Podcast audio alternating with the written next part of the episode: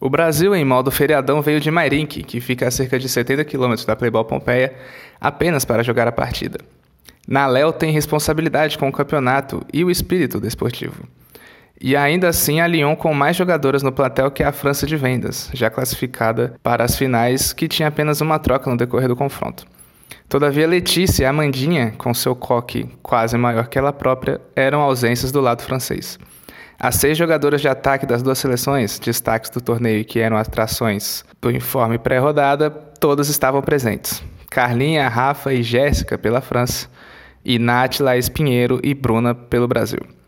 Havia uma boa presença de público agarrados à grade do gol do corredor da quadra G8, mas não era possível identificar se eram os colegas de firma ou os curiosos de alguma festa ou confraternização que rolava em um dos espaços para churrasco atrás do bar central. Chega de conversa mole e vamos ao jogo que começou e permaneceu num ritmo bem amistoso por pelo menos 8 minutos. Teve Daniele da França dançando na zaga antes de uma cobrança de falta de sua equipe e Nath pulando e abraçando Carlinha durante o jogo, a impedindo de jogar, o que seria uma falta claríssima, mas a arbitragem entendeu o espírito e nada assinalou. Mas depois do oitavo minuto acabou a camaradagem e a França foi ao ataque para valer. Lançamento de lateral na área que Rafa sozinha na frente de Karina não alcançou para concluir em gol.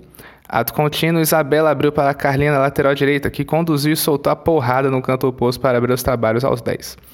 Três minutos após, Jéssica abriu para Carlinha na direita em contra-ataque. Ela recebeu, conduziu a bola para a área e esperou até quase chegar na linha do gol para tocar novamente a Jéssica, que só completou o 2 a 0.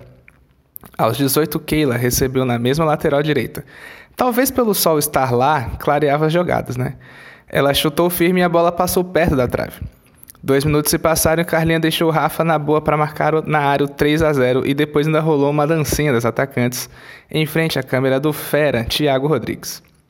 Ainda deu tempo antes do fim da primeira etapa para a ótima tabela de Rafa e Keila na parte do sol e Keila na área arrematou colocado para anotar o quarto gol francês. Em 12 minutos, a França mostrou porque vende tudo na Léo Madeiras e que Carlinha é a melhor jogadora da Copa, mesmo antes de disputar a final. Diferenciada demais a camisa 15 francesa. Há de se ressaltar, é bem verdade, que no lado brasileiro Bruna não estava na formação inicial e ficou orientando o time ao lado de fora. Depois, na metade da primeira etapa, ela entrou no lugar de Laís Pinheiro, que não é pescadora, mas ficou o coração de Otávio. E de forma geral, na Léo tem não finalizou nenhuma vez com real perigo para a Gislene. Alô, Fabiana Cala, Gislene. E não jogou um segundo sequer com o trio poderoso de ataque. O intervalo entre os dois períodos de jogo durou um pouco mais que o normal. Muito pelo jogo ter sido jogado em 20 minutos corridos e sem pausa técnica. A França, apesar de unida pelo setor de vendas, era separada na torcida dos times masculinos, com Isa querendo o tetra pela João Dias e Daniela e Maiara vibrando por Senegal, na partida que rolava na quadra ao lado. Quando as equipes se alinharam para retomar a peleja, o Brasil tinha o trio de ataque apostos e pronto para detonar. Mas com Carlinha do outro lado é mais difícil de jogar, né, queridas? E ela deu uma assistência na área para Maiara, sem Maraísa, anotar o quinto gol francês antes do ponteiro do segundo dar uma volta no relógio. Dois minutos após, Rafa, vendo que a amiga estava passando frio, deu um lençol em Laís Pinheiro na areia de shootout. Apesar de achar que foi mais um recurso após o domínio do que de fato ela teve a intenção de dar o chapéu. Mas despertou apupos e provocações em quadro. Nos primeiros 10 minutos, o Brasil finalizou mais a gol do que a primeira etapa. No entanto, quem sofreu foi a garrafinha do São Paulo, posicionada ao lado do gol acertada várias vezes. Deve ser o karma da temporada tricolor. O jogo teve algumas trombadas, porque né, não dá para evitar que todas as meninas indo ao mesmo tempo na bola se choquem, mas sempre com bom humor e descontração. Aos 10 em ataque brasileiro, Carlinha foi afastar e quase marca um golaço contra de Trivela.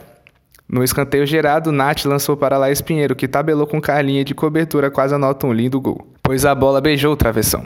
Carlinha é tão craque que ainda mostra esse lado altruísta de ajudar o oponente, mesmo que sem querer, eu acho. Aos 13, o Karina fez a posição de bola curta e quase deu um presentão para Rafa, mas a atacante completou por cima do gol. O Brasil melhorou em quadra, mas a França tirou o pé do acelerador também, muito por ter apenas uma, uma troca. Todavia, Carlinha e Rafa jogavam o tempo inteiro. Jéssica retornou nos minutos finais e deu um gás a mais na equipe, como aos 17, em que, conduzindo pelo meio com o gol toda a frente, esperou demais e teve o arremate bloqueado. No escanteio gerado, bola na área e Rafa completou na trave. A resposta foi um ótimo disparo de Laís Pinheiro na entrada da área que Gislene com luvas que não são de pedreiro, mas apesar dessas luvas serem vendidas na Léo Madeiras, espalmou ao lado. O jogo seguiu sem alteração do placar até o fim, só que mesmo após o apito derradeiro, Jéssica seguiu jogando como se não houvesse amanhã. Placar final: França 5, Brasil 0. Para terminar, ainda rolou um ensaio de como será a comemoração do título francês após o jogo, puxada por Carlinhas e outras colegas de time. Será que vai acontecer?